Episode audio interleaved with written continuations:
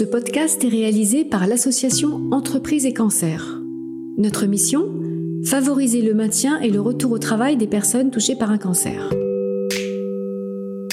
La coopération interprofessionnelle entre les acteurs de santé et l'impact que cette coopération a sur le retour au travail est au cœur des échanges que vous allez entendre.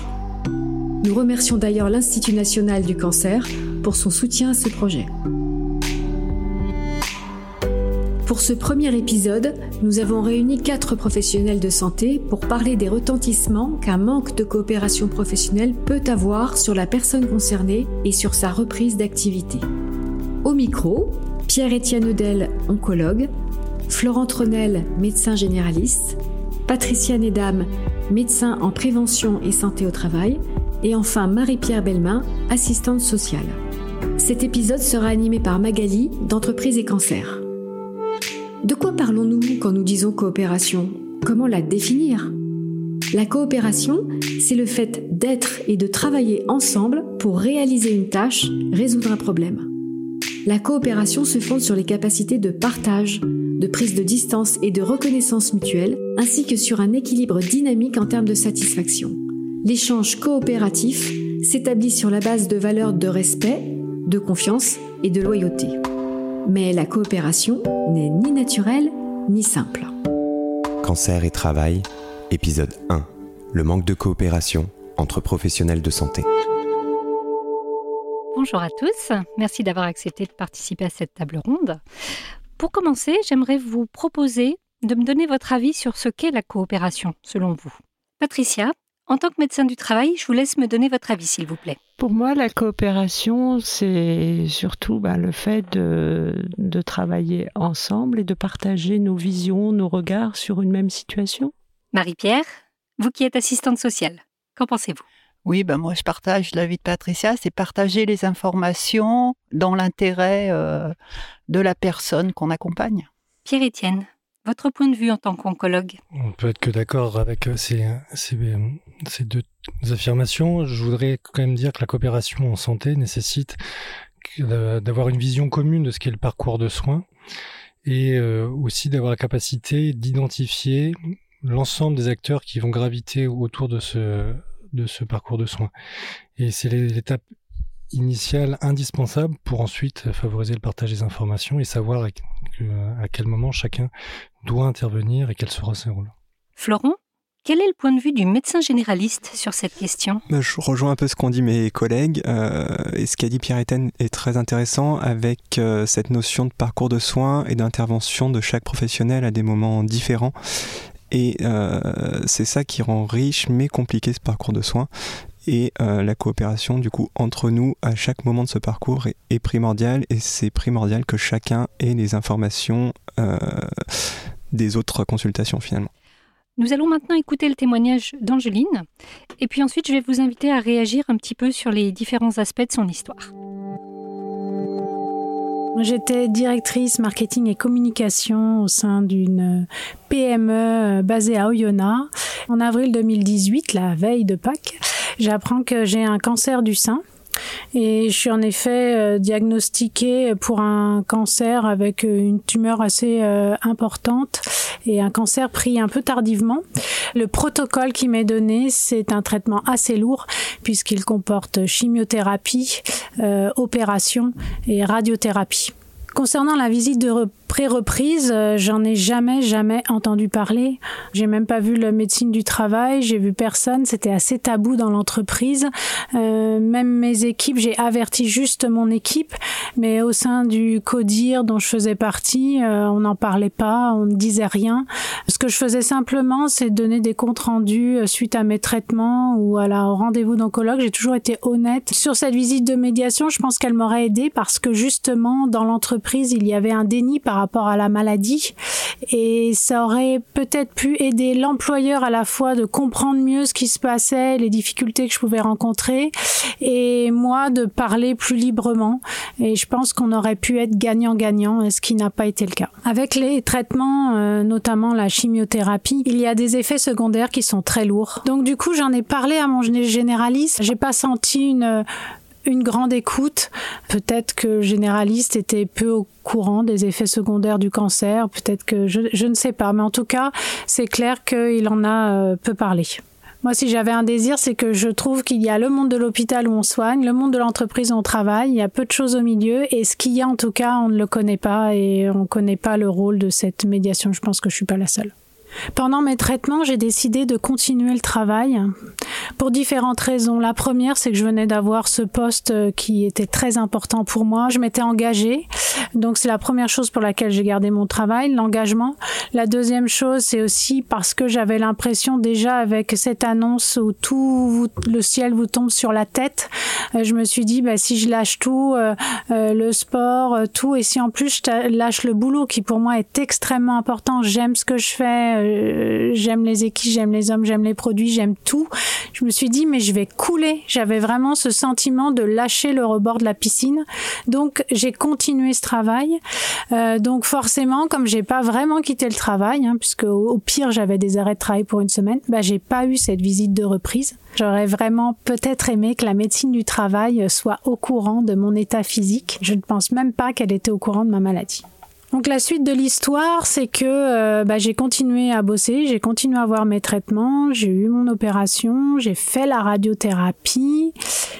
Et puis d'un seul coup, bah voilà, la maladie quelque part, elle est plus là. Enfin, vous êtes en rémission. Le retour du travail, ben on vous attend, vous êtes là, ça y est, c'est fait, tout va bien, vous pouvez recommencer à fond, à fond, à fond. Et puis voilà, les semaines ont passé, je me suis épuisée. J'en ai parlé. Euh, ça pas été compris. C'était bah non, le télétravail, c'est pas possible et donc euh, c'est soit vous êtes au travail, euh, soit vous arrêtez. Et donc euh, voilà, et donc ça a été quelque part bah, plus que double peine quoi, parce que j'ai aussi sous la pression familiale, mais aussi la mienne, voyant que bah la santé on en a qu'une, j'en avais pris conscience. Et ben j'ai décidé petit à petit de lâcher, et donc j'ai j'ai négocié mon départ. Et voilà, et maintenant je peux vous dire, il existe des choses, je ne le savais pas, mais alors profitez profitez et renseignez-vous. On va aborder maintenant ensemble, et si vous le voulez bien, les différents aspects du manque de coopération qui sont évoqués dans cette histoire. On va tout d'abord parler de la méconnaissance de ses droits par Angeline. Marie-Pierre, qu'est-ce que vous en pensez? Ce qui est dramatique pour cette euh, personne, c'est qu'elle n'avait pas connaissance de que tout salarié peut solliciter euh, le médecin du travail avoir une visite à n'importe quel moment de son arrêt ou de son activité en toute confidentialité sans que son employeur euh, soit informé et on aurait pu l'aider à préparer et l'accompagner durant sa maladie et préparer le retour et, qu'elle conserve son poste. Et de façon plus générale, vous diriez que les bénéficiaires sont au courant des histoires d'indemnité journalière, de prévoyance, d'invalidité? Euh, Alors, au courant, peu. Euh, c'est d'ailleurs souvent, c'est pour ça qu'on me les envoie. Souvent même, ils ne savent même pas qu'ils ont une prévoyance qui euh, aggrave la maladie, les problèmes financiers. Ils sont en état de sidération, sidération physique, mentale, sociale, et on ne faut pas les laisser tout seuls. Et la première obligation d'un employeur, c'est l'affichage de services de santé, le nom, le téléphone du médecin du travail. Et il faut savoir que, voilà, c'est un droit des salariés, mais très. Enfin, c'est très souvent que, même dans les grands groupes. Patricia, vous souhaitez rebondir là-dessus? Oui, c'est le genre de situation qu'on ne voudrait plus jamais voir. Hein? Dans le service AST Grand Lyon, on mobilise beaucoup, beaucoup d'énergie pour sensibiliser très en amont, avant que les situations se passent dans les entreprises, sur l'importance capitale de la visite de pré-reprise, quel que soit le type de pathologie. Aujourd'hui, la réglementation permet à un employeur euh, dont le salarié serait en arrêt de plus de 30 jours de l'inviter un rendez-vous soit avec l'employeur, soit avec le médecin du travail et lui expliquer ce que c'est que la visite de, de pré-reprise. Ça s'appelle un, rendez-vous de liaison et on espère qu'avec cette disposition-là, on, on, va pouvoir rattraper ces situations-là et surtout, euh, on ne manque pas d'occasion euh, de rappeler l'intérêt de cette visite de pré-reprise qui est capitale, quel que soit le motif de l'arrêt de travail. Alors, on y reviendra sur cette visite de pré-reprise. Euh, euh, pour l'instant, j'ai envie de vous inviter à discuter d'un autre aspect qui est euh, le manque de connaissances et de communication autour de ce qu'on va appeler les limitations d'aptitude par les différents professionnels de santé. Je vais m'adresser à vous, Pierre, Pierre-Étienne. Est-ce que vous êtes souvent contacté par des médecins généralistes concernant ces fameuses limitations d'aptitude? Alors les, contacts euh, avec les professionnels de santé sur cette question du retour à l'emploi, ils sont quasi inexistants au quotidien. Euh, on n'a pas ce genre d'échange. Euh, le témoignage juste avant montre que le problème de communication avait même dépassé ce, sujet, hein, puisque la, gestion des, effets indésirables des traitements était même méconnue par rapport aux, autres correspondants. Donc ce, sujet de, la reprise d'une activité professionnelle n'est effectivement pas encore intégré dans les mœurs, mais ça dépasse même les professionnels de santé. Florent? Bah, déjà, pour revenir sur le cas de cette dame, c'est vrai que chez elle, rien n'a marché sur l'idée du retour à l'emploi, et puis même avant le retour à l'emploi, d'un arrêt pour euh, simplement euh, se soigner correctement et pouvoir récupérer de, cette pathologie. Donc euh, chez elle, personne ne connaissait finalement le parcours de soins, et le généraliste en premier ne l'a pas du tout visiblement aiguillé sur ce qui était possible de faire. Sur les limitations, après, c'est vrai qu'on a assez peu d'échanges pour l'instant avec euh, les médecins spécialistes et, les oncologues dans ce cas-là. On a quand même de plus en plus de retours de courriers, mais on échange assez peu de, vive voix sur euh, des cas précis. Euh, et, c'est vrai pour les autres professionnels de santé ou la médecine du travail également. Du coup, je vais nous, je vais nous amener à discuter maintenant d'un point qui, qui, fait suite à tout ça c'est le, manque de connaissances, peut-être par certains professionnels de santé, des possibilités de coopération et de l'impact que cela va avoir sur la fluidité du parcours. Patricia, est-ce que vous pensez qu'il existe un discours commun à tous les professionnels de santé dans une situation donnée? Un discours commun, euh, moi j'ai le sentiment que le lien avec le travail de manière précoce est quelque chose qui s'installe de plus en plus et euh, on a de plus en plus d'avis de, de, spécialistes, d'oncologues euh, qui nous disent ben voilà, à ce stade-là, on pourrait envisager de manière progressive un retour au travail alors qu'avant c'était quand même assez, assez tabou et charge aux médecins du travail de faire que cette progressivité, elle s'est maintenue parce que nous, avec bien sûr les confidentialités, la, la, confiance qu'on a vis-à-vis du, du, du salarié, du patient, c'est le secret médical. Donc nous, on va être euh, vraiment l'intermédiaire pour dire à l'employeur voilà ce que la personne peut faire, voilà ce qu'elle ne peut pas faire, voilà combien de temps elle peut travailler et pas plus. Si alors se mettre en relation avec le, spécialiste qui va nous dire il y a un traitement qui est hebdomadaire et qui sera tel jour, on adaptera les jours de travail pour que ça soit euh, que ça soit pris en compte. On essaye de, fluidifier tout ça et c'est vrai qu'on rencontre du côté aussi des, euh, des oncologues, mais aussi des médecins généralistes qui connaissent bien les personnes, qui savent à quel stade, parce que à partir d'un certain stade, les oncologues ne sont vus après que de manière plus comment dire plus espacée. Hein. Donc au début, c'est vraiment le médecin généraliste qui nous donne un peu des billes, parce que nous, on a besoin d'avoir des billes pour savoir comment ça peut se, se conjuguer. Alors, dans cette idée toujours de voir s'il y a un discours commun, Marie-Pierre, est-ce que vous, vous avez une opinion là-dessus? Moi, dans les personnes que je reçois, c'est forcément des personnes qui sont plus en difficulté, hein, qui me sont adressées par les médecins, par contre, toujours, qui sont souvent euh, en méconnaissance totale de leurs droits, qui demandent des explications. Donc moi, je fais le lien. En fait, moi, j'ai beaucoup un rôle de lien avec les professionnels de santé, avec le médecin du travail aussi. Et puis, euh, pour préparer le retour, il faut connaître le milieu de travail et le poste de travail. Effectivement, on parle beaucoup du rôle du médecin du travail. Alors Patricia, du coup, je, m'adresse à vous à nouveau. Pouvez-vous me dire ce que vous, vous entendez comme retour sur euh, ce qu'est un médecin du travail?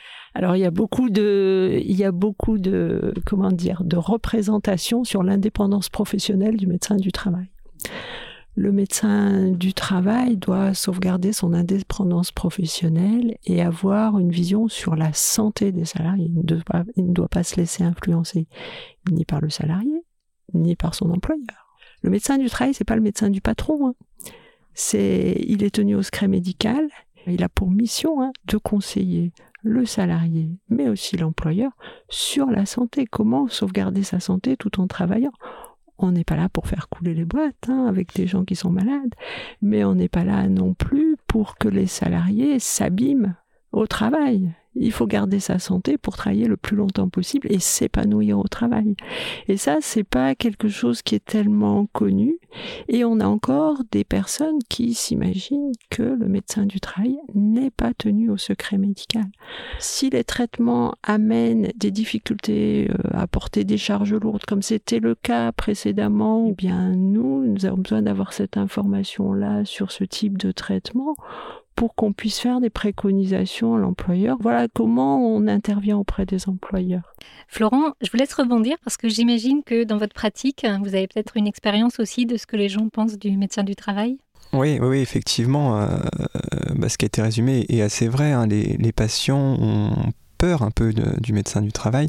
Et en parallèle, il y a aussi une vraie méconnaissance, alors qui un peu à s'améliorer, mais une vraie méconnaissance quand même du rôle du médecin du travail de la part aussi des, autres professionnels de santé euh, et de nous, médecins généralistes. Durant nos études, on ne nous parle pas du tout de la médecine du travail. Il y a des idées reçues à notre niveau déjà de qu'est-ce qu'on peut partager aussi avec eux vis-à-vis du secret professionnel. Est-ce qu'on peut tout leur dire ou pas?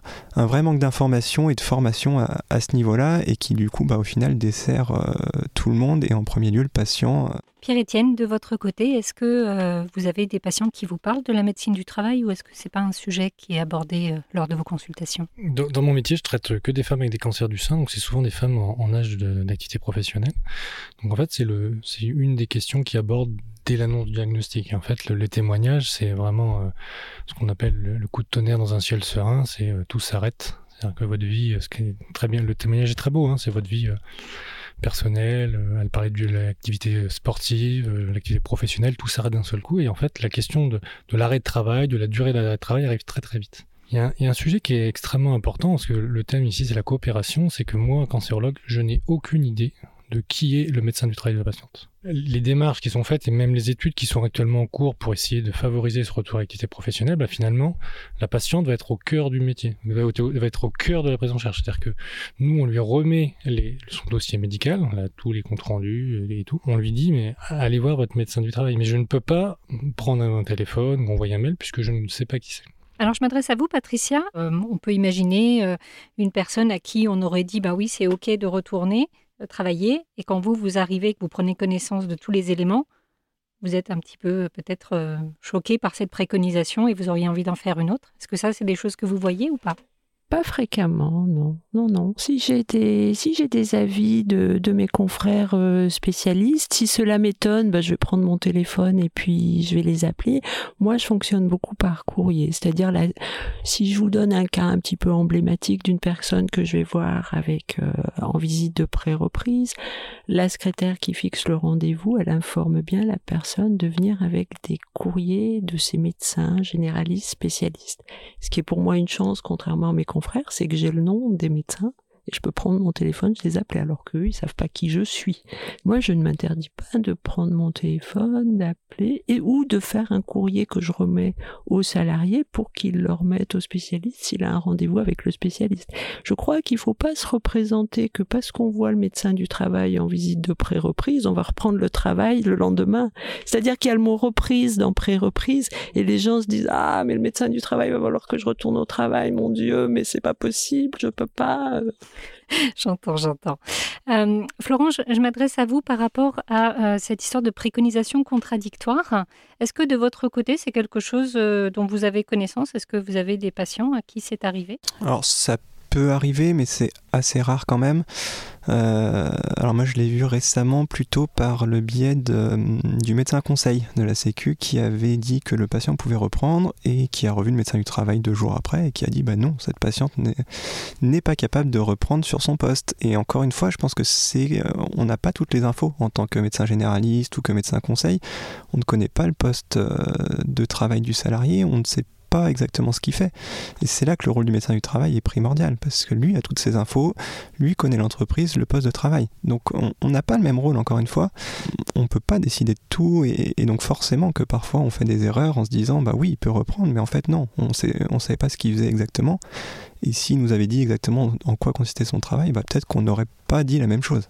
Vous abordez un petit peu le sujet de la fin de la prise en charge de l'arrêt maladie. Euh, du coup, je vais me tourner vers vous, Marie-Pierre. Est-ce que c'est une problématique que vous avez déjà rencontrée ou que vous rencontrez souvent? Oh là là, trop souvent. Et notamment des arrêts euh, violents. Ça est arrivé il y a pas très longtemps pour une dame, 20 mois euh, d'arrêt, cancer du sein. Enfin, et le médecin conseil lui a dit, vous allez reprendre le travail, ça va vous faire du bien. C'était pas ce qu'on avait prévu ni elle. Donc oui, très, très souvent et depuis, enfin là, depuis post-Covid, encore plus souvent. Florent, vous souhaitez rebondir Parler du manque de coopération peut-être euh, qui est flagrant dans ce type de situation? Alors, moi, j'en ai pas trop vu jusqu'à présent. On a quelques cas, mais de mon côté, c'est un peu plus rare. Euh, j'ai l'impression qu'avec les médecins conseils, ça tendance à s'améliorer depuis qu'on a une messagerie aussi où on peut discuter avec eux et ils nous demandent un peu plus notre avis sur l'état du, patient. Mais c'est encore un peu, un peu précaire hein, et il y a des cas malheureusement où il y a des arrêts euh, brutaux euh, comme ça.